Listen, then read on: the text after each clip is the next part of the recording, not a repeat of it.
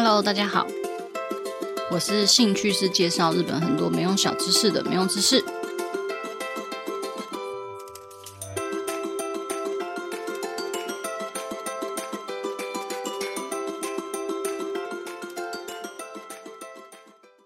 最近我在追那个窝窝出的几部日剧，像是前几天我才刚看完柴崎幸的《坡道上的家》。然后现在在看藤木直人演的《黑天鹅湖》，就觉得怎么这么好看呐、啊，超有品质的，都是我自己蛮喜欢的那种推理悬疑的类型。然后因为它大概一集就是五六集左右就会结束，所以非常好追。对我这种非常没耐心看长篇剧的人来讲，就是完全不会觉得没耐心。尤其是目前看下来，就觉得《坡道上家》真的是人生鬼故事诶那种别人觉得我是在为你好啊的那种心情，真的是都蛮有压力的。而且很多事情都不是只是就只能看表面。这部剧里面真的是把这种很压抑的感情和生了小孩之后那种痛苦感拍出来，真的是太可怕，简直人生鬼故事，完全加深我不想要生小孩的念头，因为真的是太恐怖了。好的，今天就要接回上上礼拜的话题，就是四十七都道府县的名称到底是怎么来的呢？上上礼拜有讲到北海道跟东北地区嘛，那上礼拜真的是很抱歉，因为我真的是太忙了，所以我又没有录了，非常非常的不好意思。这礼拜就是要来接续讲关东一带的名称由来。其实我自己觉得我的 podcast 好像差不多要收了耶，一方面也是我真的也没什么时间可以用这个。再是真的也没有东西可以讲了，除非大家想要听我呼吸十几分钟，或者听我咀嚼食物十几分钟之类的。反正暂时还是会先继续，但是就会做到可能我真的没梗为止这样。好的，关东的话当然会想到像东京嘛，然后伊巴拉基啊、托吉基啊，或者是神奈川等等这些县市。首先就来讲一下茨城县。不过说真的，我真的觉得关东地方的一些县名的由来，好像没有北海道跟东北地区这么有趣。像伊巴拉基跟托奇基，他们都是来自于植物，就好像没有那种非常有趣的感觉。这样，伊巴拉基的话，它其实有蛮多种说法，最多人说的就是它是从一种植物叫做伊巴拉的这个植物而来的。伊巴拉它这个植物，它是一个多刺的矮木类的植物的总称，就是那种有荆棘、有刺的那种植物。在奈良时代初期，有一本书叫做《常陆国风土记》，据传呢，当时的朝廷就派了一个非常厉害的人，叫做黑板命，然后他就用这种荆棘来作战，击退当时住在那边的一些盗贼，然后就守住了当时的城。所以这整个故事这样听下来，就是他用伊巴拉当做武器守住的城，所以就叫做茨城伊巴拉基这样子。那其实蛮多人觉得，在四七都道府县里面，伊巴拉基还是蛮无聊的。我自己原本也觉得它还蛮无聊，就是以可能食物啊，或者是观光的地方啊，或者是历史啊什么之类的，就是相较之下，好像没有那么多有趣的地方。但是自从我发现那边居然有 JAXA，也就是宇宙航空研究开发机构之后，我就变得超级喜欢伊巴拉基。它那个 JAXA 里面啊，就像 NASA 一样，会有一个小小的建筑物里面的观光。如果说你是要去建筑物里面的那种观光的话，就是要先报名，就跟 NASA 一样，它会有一个特别的一个 tour。进去之后是可以看到内部的一些设备啊、什么构造啊什么的。还有电影里面常常会出现的那种控制台，超级帅，真的还蛮屌的。如果你是太空迷的话，就是建议可以去看看。但我真的是非常非常爱 NASA。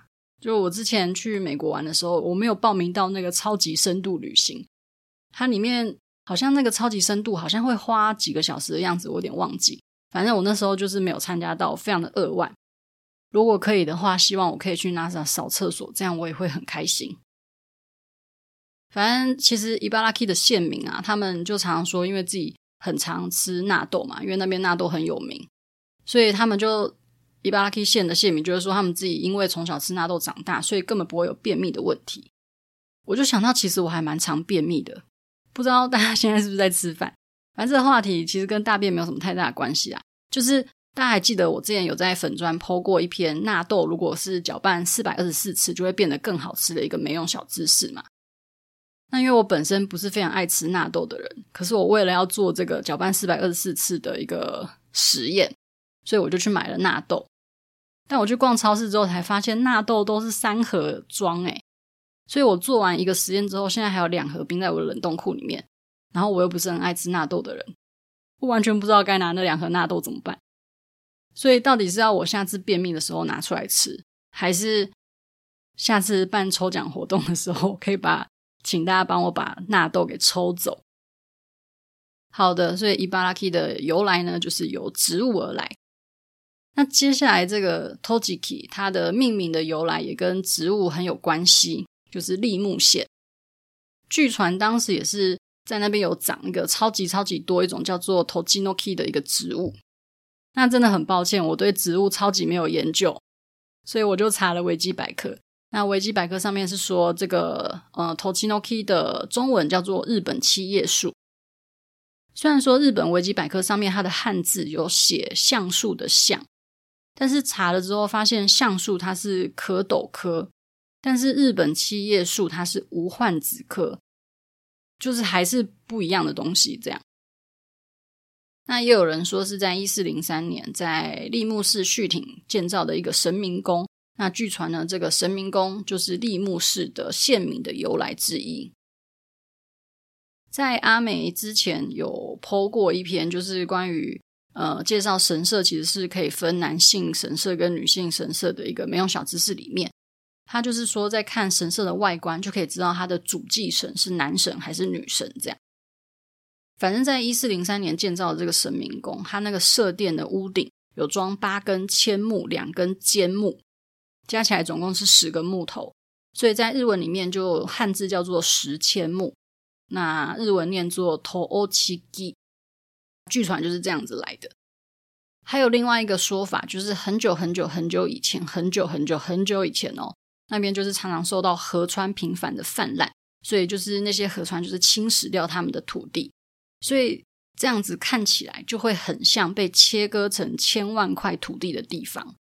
切割成千万块的土地，念起来就很像现在的 Tochiki 这样子。据说就是这样子来的。那要说到栃木县的话，最有名的就是宇都宫的饺子嘛，还有日光的东照宫。我想到我之前有一个蛮好的朋友，他就是转职到那个栃木县宇都宫市。那他也是非常爱拍自己吃的东西，然后上传到 IG。可是我发现他自从搬到立木以后，他每次 PO 的照片，我都在想是不是同一张，然后反复上传，因为永远都是饺子的 set，可能整个宇都宫市就只有饺子可以吃了吧。那接下来就是群马县，说到群马，大家一定知道就是三十岁处男魔法师，就是樱桃魔法里面其中一位男主角丁田启太的家乡。群马还蛮常被嘲笑的，例如说有一个漫画。和动画，它叫做《少年，你对群马一无所知》，真的非常好笑。我记得它有被拍成日剧，也是一样超级爆笑。所以就是这个作品就是非常 diss 群马这个地方。例如说，群马的风超大，所以那边的学生如果是骑脚踏车上课的时候，他们因为要抵抗那个风，所以他们的那个大腿肌肉变超级发达。据说群马的由来是由汉字“车子”的“车”就是 “kuruma” 转换而来的。在大概一千三百年前，现在的群马县跟栃木县合并起来的地区，在当时叫做毛野国。那毛野国当然是有分上毛野国跟下毛野国。群马的位置是在上毛野国。当时在上毛野国里面呢，有一个地方。它就叫做车子的车，就是汉字一个字的那个车。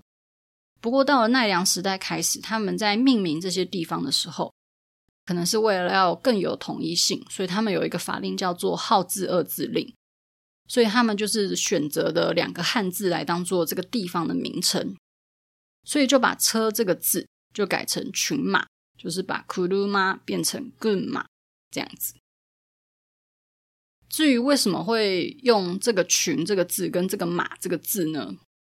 会不会是因为那边真的很多马呢？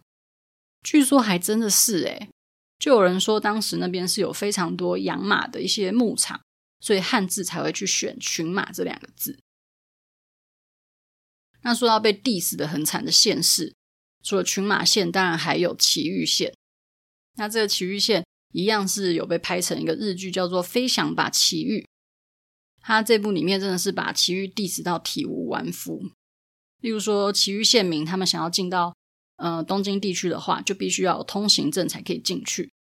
或是如果你都是在同一间学校，可是如果你是奇遇县民的话，那你的校区就是在一个非常荒芜的地方。然后可能东京市民他们的校区就是一个非常豪华的一个宅邸，或者是埼玉县民只要吃草就可以饱之类的。反正就跟少年你对群马一无所知一样，我觉得看完之后，你就是可以更了解这个县市到底是怎么样被其他人给 diss 这样，然后他们自己又怎么样自嘲，反正就是非常有趣。埼玉县的县名的由来，就跟他们的县市一样，都是蛮无聊的。据传呢，就是提供给人们幸福的神的魂魄，也就是幸魂、幸运的魂魄，Sakimi Tama 而来的。那另外，在奈良时代的万叶集里面，也有提到一个名称来称这个地方，叫做前玉佐吉多万。那这个前玉佐吉多万的念法，都念作 Sakitama 这样子。然后到了平安时代，据传这个名称呢，又变成奇玉佐伊太末。那一样就是念作萨伊他妈这样子。所以据传埼玉县的名称就是这样子来的。再来是千叶县，千叶县就如同它的县名一样，就是代表着好多好多好多好多好多好多好多叶子的意思。不管是在最古老的史书《日本书纪》里面，还是日本最古老的诗歌总集《万叶集》里面，它都有出现过千叶这两个字。那也有人说，当时有非常多的植物，有一种植物叫做茅，就是茅房的茅，茅厕的茅。七嘎呀，那因为它生长的非常非常的多，所以就叫做毛生，就是茅房的茅跟生长的生，然后日文念作七部，然后念着念着念着，可能就变成七八千叶这样子。然后千叶有一个蛮有趣的事，就是日本人不是有各式各样的县名姓嘛，就是可能从一个小小的习惯就可以知道你是不是哪一个县市出生的这样。例如说千叶县的中小学。他们的座号是用生日的顺序。我记得台湾在排座号的时候，好像都是用姓氏的笔画。那日本大多数都是用五十音的顺序来排座号，所以可能有一些千叶县的转学生，他们转到别的县市的时候，就会很讶异，想说：“，你们的座号居然是用五十音来排吗？居然不是用生日吗？”这样子。然后还有一个也蛮可爱的是，就是在老师点名的时候，通常小朋友都是回答“嗨”这样子。但听说在千叶的国小，老师早上在那个早自习点名的时候，呃，同学要回答的会是回 “Hi Genki des，或者是 “Hi Kazekimi des，就是会把自己当天的身体状况顺便回报给老师知道，就像是呃哟，我今天身体很好，或是哟，我今天有一点小感冒这样子的一种感觉。还有一个还蛮有趣的没用小知识，就是千叶县他们其实。捕获伊势海老的量是日本最多，虽然说伊势是在三重县，但是反而是千叶县捕获最多呢的这样子的一个超级没用的小知识。好的，那就接下来就要介绍大家都知道的东京。在江户时代，当时比较接近于首都的地方，当然是京都。只是为了要进军国际，所以当时呢，就有人去提倡把首都迁移到江户，也就是现在的东京。但因为江户的地理位置是在京都的东边，所以它又叫做东京。那大阪的话就是叫西京。当时是想要有一种呃三京体制去巩固日本的一些势力强权这样子。反正后来大久保利通他就在一八六八年的时候，他就设置了东京府。然后去取代江户这个名字，所以东京就开始变成东京，就是世界知名的东京。那因为东京这个地方实在是太屌了，不管是人口啊、花费啊、有钱人的数量啊，或者地价等等，其实也都是数一数二厉害。那其实，在江户时代的时候，当时东京这一块土地有一点点像是威尼斯那样子的水都，是不是超级想象不出来？大家如果在就是常看浮世绘的话，应该可以常看到，就是在描绘江户的场景里面，常常会出现河川啊、桥啊、跟小船啊什么的。所以在当时，江户这个地方是很常需要靠船或者是桥来移动的一个地方。所以跟现在的东京比起来，真的是差了十万八千里。不过，如果可以回到过去去圈土地的话，现在只要把东京二十三区随便一块地圈起来，你和你未来好几辈子的子孙，真的都是不愁吃穿。那虽然说东京人他们常常被说他们讲的是标准语，但其实很早很早很早之前住在东京，然后出生在东京的人。他们还是有一种口音叫做江户腔，例如说他们的西跟 he 有时候会互换。东边不是叫做 hikashi 嘛？那他们可能就会念成西卡西这样。那有一座桥叫做白须桥，白色胡须的桥，白须桥。那日文叫做西拉希给巴西，可能他们就会念成西拉西给巴西这样子，就是 he 跟西的地方整个互调。但是这个可能就是比较有年纪的，诶，东京的人才会有的江户腔。现在年轻人应该是没有了，至少我认识的东京人的朋友，他们其实是没有这样子讲过话。接下来就是《灌篮高手》非常非常有名的神奈川县。据传，神奈川县的由来是来自于现在京急线众目户站附近有一条河川而来的。但是说法有非常非常多种，有人说是因为这条呃河川的上游水源不明，所以叫做上无川。那也有人说这条河川的石头很多，所以叫做金川，就是黄金的金。或者是这块地方是由朝鲜的移民开拓而成的，所以叫做韩川。反正不管是什么川，念起来都很像神奈川这样子。反正它是一个没有一定的一个说法。哦，然后我在查神奈川县的时候，我发现有一个很没有礼貌的事情，就是我真的觉得神奈川县的县章长得非常不雅观。县章就是那个县的徽章。如果说大家现在手上有手机的话，就可以去 Google 一下神奈川县县章，应该就可以懂我的意思了。好，但是神奈川还有一个蛮酷的地方，就是他们也有天龙人的思想，就像新北市的板桥区的板桥人。他们可能不会说自己是新北市人，他们会说自己是板桥人，有吗？有这样子的板桥的听众吗？可以告诉我，如果你被问到你是哪里人的时候，你会说自己是新北市人，还是会说自己是板桥人？我是还蛮好奇的。那像是神奈川县的横滨市民，如果你去路上问他们你是哪里人，好像有大概八成以上的人不会说自己是神奈川县县民，会说自己是横滨市民。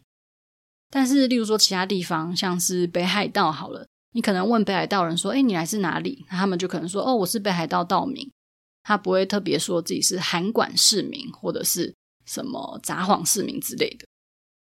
横滨人就会有一种“我是横滨人”的一个优越感。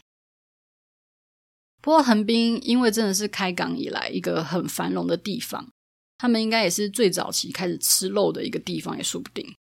那当时有一堆外国人住在那里啊，然后有很多政商名流常常往来那一带，所以横滨人当然就理所当然的是以自己的出生地自豪。这样，